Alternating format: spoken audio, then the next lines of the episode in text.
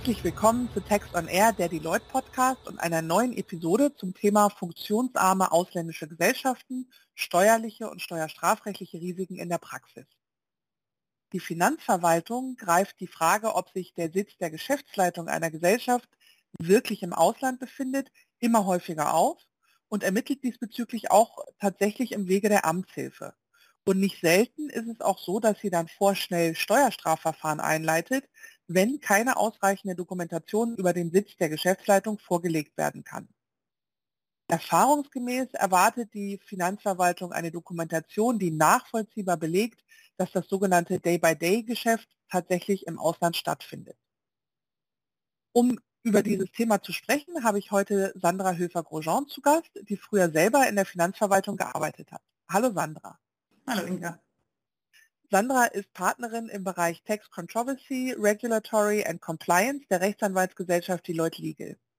Mit ihr möchte ich heute über die Erfahrungen und Beratungsansätze im Zusammenhang mit sogenannten funktionsarmen Gesellschaften im Ausland sprechen. Sandra, was sind eigentlich solche funktionsarmen ausländischen Gesellschaften, die eben zunehmend von der Finanzverwaltung überprüft werden? Ja, das sind nach äh, meinem Verständnis ähm, zum einen im Ausland registrierte Gesellschaften, die selber sehr wenig Tagesgeschäft haben, weil sie selbst nur Vermögen verwalten. Und das ist zum Beispiel, da kann man sich das ganz gut vorstellen, das sind diese sogenannten Propcos. Das sind äh, äh Gesellschaften, die dann eine Immobilie verwalten aber die Verwaltung an sich weitestgehend auf, auf andere Unternehmen übertragen haben und dann selber gar nicht mehr so viel damit zu tun haben, nämlich zum Beispiel die, die Gebäudereinigung, das Vermieten, alles auf andere Gesellschaften outgesourced haben. Und, und, und selber hat man dann äh, nicht mehr so viel, man unterzeichnet noch Steuererklärungen, man gibt Jahresabschlüsse ab oder äh, hält auch mal Gesellschafterversammlungen ab, aber letztlich so dieses Day-by-Day-Geschäft ist dann, dann nicht mehr so da. Man hat natürlich Kontakt zu den, zu den Behörden, zu den ausländischen Behörden und reicht Steuererklärungen und alle Dokumente ein, die angefordert werden. Aber das ist es dann auch schon. Es ist eher mehr so eine bürokratische Verwaltung und nicht mehr letztlich die Verwaltung des, des, des Vermögens. Also das ist eine funktionsarme Gesellschaft und natürlich kann man auch später noch überlegen, funktionsarm im Ausland. Es gibt zwar eine Gesellschaft, die viel zu tun hat, allerdings im Ausland finden dann nur noch diese beschriebenen Tätigkeiten statt, aber das Day-by-Day-Geschäft ist dann im Inland in Deutschland. Also diese beiden funktionsarmen Gesellschaften gibt es. Einmal ist sie insgesamt funktionsarm äh, oder sie ist, funktions, sie ist nicht funktionsarm, aber sie ist im Ausland funktionsarm. Mhm. Und in welchem Zusammenhang prüft die Finanzverwaltung denn üblicherweise solche Gesellschaften? Ähm, nach meiner Erfahrung ist es so, dass es wirklich äh, bei ganz normalen Betriebsprüfungen aufgegriffen wird. Äh, also wenn man zum Beispiel auch ein Konzern geprüft wird und ähm, da gibt es dann Zusammenhänge mit äh, Auslandsgesellschaften, ähm, wo man dann glaubt, okay, sie ist funktionsarm oder funktionsarm im Ausland, dann wird das schon mal mitgeprüft. Und häufig sind auch, auch ähm, sogenannte Bundesprüfer vom Bundeszentralamt für Steuern ähm, in so ganz normale Betriebsprüfungen mit eingebunden, in die mhm. örtlichen Konzernbetriebsprüfungen und die greifen häufig ähm, dieses, dieses Thema auf. Und was man auch noch ähm, seit neuestem berücksichtigen muss, ähm, seit neuestem hat das Bundeszentralamt für Steuern auch Steuerfahnder. Die ermitteln nicht so wie die normalen Steuerfahnder, Sie dürfen nur sogenannte Vorfeldermittlungen machen. Das heißt, Sie dürfen schon mal schauen im Wege der Steueraufsicht, wo ist noch für den Staat Geld zu holen, platt gesprochen. Und da können Sie dann sogenannte Vorfeldermittlungen machen, auch natürlich in diesem Bereich. Und das Bundeszentralamt, ähm, die haben natürlich sehr, sehr viele Daten. Zum Beispiel gibt es ja auch, äh, kleiner Schwenker, die DAX 6 Meldungen wo man ja auch, wenn man Auslandsbezug hat, bei einer Steuergestaltung dem BZS die Meldung machen muss. Von mhm. daher verfügt natürlich das BZST auch diesbezüglich dann über interessante Daten. Ja, spannend. Und warum prüft die Finanzverwaltung das denn gerade jetzt oder heute mehr als früher? Ja, zum einen äh, gibt es bessere Ermittlungsmöglichkeiten. Also das ist äh, wirklich so, dass äh, die Anfragen ins Ausland viel, viel schneller beantwortet werden als, als früher. Auch wenn dann mal ein Strafverfahren eingeleitet wird, auch die Rechtshilfe funktioniert wirklich, äh, äh, wirklich früher. Man hat also mitbekommen, dass es aufgrund der Internationalisierung nicht äh, ohne länderübergreifende Amts- und Rechtshilfe geht. Und da hat sich wirklich was getan.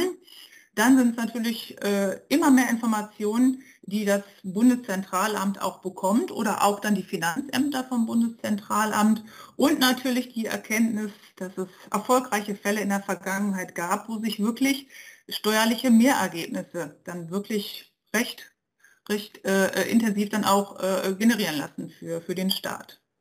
Spricht und, sich also ähm, rum, ja? Genau, es spricht sich rum und wenn man einmal Erfolg hatte, dann macht man natürlich weiter. Und äh, ja, und im Übrigen verfügt auch noch ganz speziell das Bundeszentralamt für Steuern schon sehr lange über äh, die sogenannte ITSA. Das ist die Informationszentrale für steuerliche Auslandsbeziehungen. Die ITSA, davon habe ich jetzt ehrlich gesagt noch gar nichts gehört. Was macht die denn? Also die äh, sammelt und wertet auch aus Unterlagen über steuerliche Ausgangsbeziehungen äh, Auslandsbeziehungen. Sie, äh, sie beobachtet letztlich auch in der Entwicklung ausländische Gesellschaften, insbesondere sogenannte Domizilfirmen, wo man den Eindruck hat oder wo Spezialität den Eindruck hat, dass es eigentlich nur einen Briefkasten in, den, in dem Land gab oder vielleicht wenig mehr. Ja, und sammelt aber auch äh, aus, aus Veröffentlichungen und so weiter wirklich äh, Informationen äh, äh, von, äh, von Auslandsgesellschaften und auch Beziehungen von Deutschen zu diesen Auslandsgesellschaften. Also das ist ähm, wirklich, ja, das ist ja eigentlich genau der Punkt, den wir auch hier besprechen. Das ist wirklich, inwieweit ist denn doch eine Gesellschaft nicht im Ausland wirklich ansässig, sondern im Inland und wird von Deutschen, von Deutschen ähm, inlandsbezogenen faktischen Geschäftsführern vielleicht sogar geleitet. Also das ist genau der Knackpunkt und ähm, es ist natürlich klar, jeder Betriebsprüfer oder Bundesprüfer des Bundeszentralamtes wendet sich an die ITSA, wenn er eine ausländische Gesellschaft ähm, überprüfen möchte. Mhm. Und äh, welche Kriterien werden denn da so zugrunde gelegt, wenn man sagt, wenn ich jetzt auswählen möchte, ist meine Gesellschaft prüfungswürdig oder nicht, wenn ich das vielleicht vorhersagen möchte? Worauf muss ich da achten? Erstmal natürlich die Adresse der Gesellschaft. Wenn unter mhm. einer Adresse einer Gesellschaft wirklich sehr viele Gesellschaften äh, äh, gemeldet sind, die auch vielleicht gar nicht im Konzernverbund oder so sind oder auch verschiedene Tätigkeiten äh, als, als Gegenstand haben, dann ist das schon mal ein bisschen merkwürdig für so einen Betriebsprüfer. Und wenn das dann auch noch sogenannte Massenfunktionsträger sind, wie zum Beispiel ein Berater, ein Verwalter, Treuhänder, der das so berufsmäßig macht, äh, diese, diese, diese, diese Geschäftsführungstätigkeit, dann ist das ähm, auch schon, na, da, da, wird man dann schon mal so ein bisschen, bisschen ähm, kritisch. Ähm, dann ist es aber auch noch quasi so, dass man schaut, was wird denn überhaupt so ausgegeben, wenn man das schon weiß natürlich als, als Betriebsprüfer. Äh, was wird dann so äh, ausgegeben für Geschäftsführergehälter? Also ist es eher so, dass der, diese Person im Ausland wirklich die Day-by-Day-Geschäfte führt, was ja auch Zeit kostet, oder ist es eher so eine Proforma-Geschäftsführung, die sich äh, auf diese formelle Abwicklung, äh, Abwicklung bezieht? Und da spielt es wirklich auch eine Rolle, wie hoch ist das Geschäftsführergehalt. Dann guckt man sich ja auch an, gibt es vielleicht sogar noch im Inland Geschäftsführer? Und machen die vielleicht mehr als die anderen? Sind die einen im Ausland nur pro forma und sind die inländischen Geschäftsführer wirklich die, die tätig sind? Also da schaut man sich dann vielleicht auch mal an, wenn man ad hoc erstmal drankommt oder mhm. später, wenn man die Sachen anfordert, wie sind zum Beispiel die Gesellschafterbeschlüsse oder sowas. Ne? Wer ist dabei gewesen? Wer hat welche Redeanteile gehabt? Äh, es werden teilweise auch, wird angefordert, äh, E-Mail-Verkehr. Äh, es gibt dann später einige Möglichkeiten, für die Betriebsprüfer dann auch, auch, noch tiefer einzusteigen. Aber erstmal schaut man, ob man irgendwelche Anhaltspunkte hat. Und wenn zum Beispiel im Ausland wirklich kaum Personal oder Technik vorhanden ist, ähm, dann spielt das genau, es ist auch ein Indiz, dass im Ausland das Day-by-Day-Geschäft nicht ist. Wenn die Unterlagen auch nicht im Ausland sind, das sind alles so Kriterien, wo man, wo sich dann wirklich der Betriebsprüfer fragt, wo ist denn hier der Sitz der Geschäftsleitung, wo ist das Day-by-Day-Geschäft Oder ähm, ja, also es gibt sehr, sehr viele Punkte auch noch und wir haben da auch so eine interne Prüfliste, mhm. Paragraph 10 AO, das ist dann der, der, der, der, die Vorschrift, die da einschlägig ist zum Sitz der Geschäftsleitung. Und ähm, das sind aber so die, die Kriterien. Mhm. Und wenn ich jetzt ins Visier der Finanzverwaltung geraten bin, ähm, welche konkreten steuerlichen Risiken bestehen denn für diese funktionsarmen Gesellschaften? Also das ist vom, ist vom Einzelfall natürlich abhängig. Wenn jetzt zum Beispiel bei so einer Propco, die wir eben hatten, eine Immobilie schon im Inland ist in Deutschland und man äh, zahlt schon Körperschaftssteuer, also äh, weil man dann sagt, okay, beschränkte Steuerpflicht, ähm, dann hat man ja schon Körperschaftssteuer in diesem Fall bezahlt. In anderen Fällen kann es natürlich sein, dass man gar keine Körperschaftssteuer im Inland bezahlt hat, dass dann wirklich Körperschaftssteuer hinterzogen worden sein kann, beziehungsweise der Vorwurf erstmal kommt von der Finanzbehörde, dass man Körperschaftssteuer hinterzogen hat. Ebenso natürlich auch dann Gewerbesteuer, äh, die man dann nicht gezahlt hat, auch bei Propcos, da hat man dann auch keine Gewerbesteuer im Inland bezahlt. Ähm, ja, und auch Kapitalertragssteuern. Also wenn es Ausschüttungen gibt, zum Beispiel ähm, der Gesellschaft an die Gesellschafter, dann ähm, wurde, wenn man, wenn der Steuerpflichtige davon ausging, es ist keine inländische Gesellschaft, dann wurde keine Kapitalertragssteuer einbehalten und das sind schon enorme Summen und da wird dann auch ähm, der Vorwurf der Steuerhinterziehung leider vorschnell erhoben, beziehungsweise dann auch äh, ja auch keine Anrechnung der einbehaltenen Quellensteuer beim Gesellschafter. Also da gibt es auch ein recht neues Finanzgerichtsverfahren, wo dann auch dem Gesellschafter die Anrechnung der äh, in, in, Luxemburg in diesem Fall gezahlten Quellensteuer äh, dann wirklich versagt wurde. Und man kann auch an der Entscheidung lesen, dass die Steuerfahndung im Boot war. Also es sind immer sehr, äh, naja, brisante, brisante Fälle. Ja, das klingt auf jeden Fall so. Wie ist denn das für die Geschäftsführung? Könnte die da auch im Zweifel in Haftung genommen werden?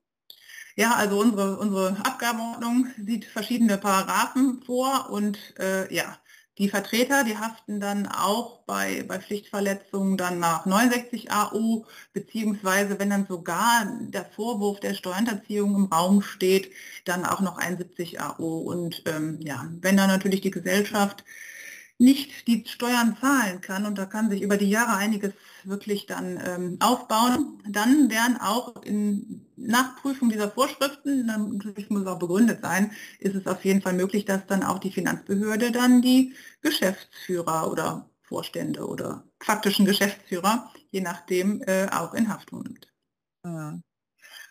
Du hast eben gerade schon äh, das Stichwort Steuerhinterziehung fallen lassen. Welche steuerstrafrechtlichen Risiken bestehen denn in solchen Fällen? Ja, es gibt steuerstrafrechtliche und aber auch bußgeldrechtliche. Ich würde gerne beides mal darstellen. Ähm, einmal klar haben wir den Vorwurf der, Vorwurf der Steuerhinterziehung nach 370 Abgabenordnung und auch ähm, sehr häufig äh, auch äh, im großen Ausmaß. Also dann hätten wir einen besonders schweren Fall der Steuerhinterziehung. Das ist nämlich schon gegeben, wenn Steuer, ähm, die Steuer ähm, über 50.000 Euro beträgt, die da äh, hinterzogen worden sein soll. Und dann haben wir auch eine Freiheitsstrafe von sechs Monaten bis zu zehn Jahren. Allerdings gibt es auch dann äh, manchmal den Vorwurf nur der leichtfertigen Steuerverkürzung. Ähm, das ist letztlich dann, wenn man äh, keinen Vorsatz, wenn, wenn die Finanzbehörde keinen Vorsatz vorwirft, sondern nur eine besonders grobe Fahrlässigkeit. Nach dem Motto, es hätte ja auffallen müssen, dass das Day-by-Day-Geschäft jetzt also nicht im Ausland war.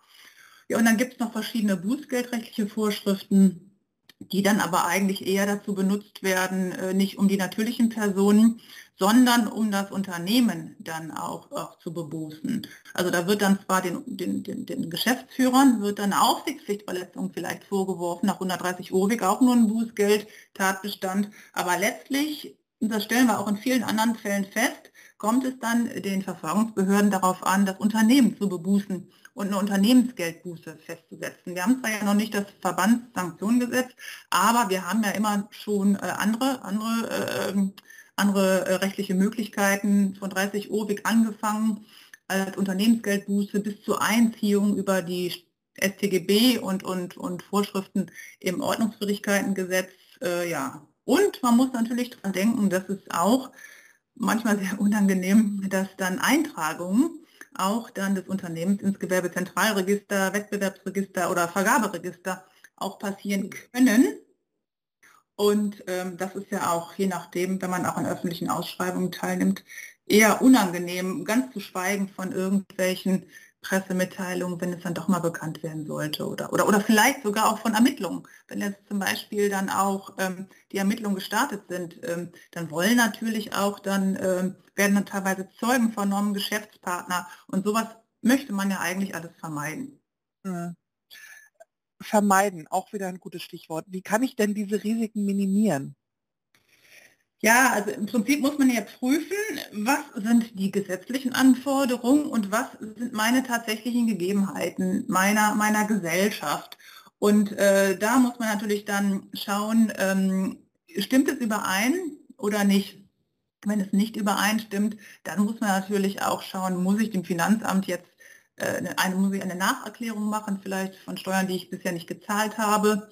Ähm, aber auch wenn ich zum Beispiel feststelle, es stimmt überein, die tatsächlichen Gegebenheiten entsprechen den gesetzlichen Anforderungen, eigentlich ist alles gut, ähm, es gibt also keinen Anpassungsbedarf oder keinen Erklärungsbedarf, dann sollte man auf jeden Fall ähm, schauen, dass man auch alles dokumentiert, dass man wirklich dokumentiert, dass, die, dass das Day-by-Day-Geschäft im, im, im, im, äh, wirklich im, nicht im Inland ist, sondern im Ausland ist und dass alles okay ist weil dann auch nicht vorschnell vielleicht der Vorwurf der Steuerhinterziehung erhoben werden kann, sondern dass man möglichst schnell, wenn so eine Anfrage eines Betriebsprüfers kommt äh, oder eines Bundesprüfers vom BZST, dass man direkt schon sagen kann, hier sind die Unterlagen, wir können nachweisen, die Gesellschaft befindet sich tatsächlich im Ausland, die Geschäftsführung findet dort statt. Mhm.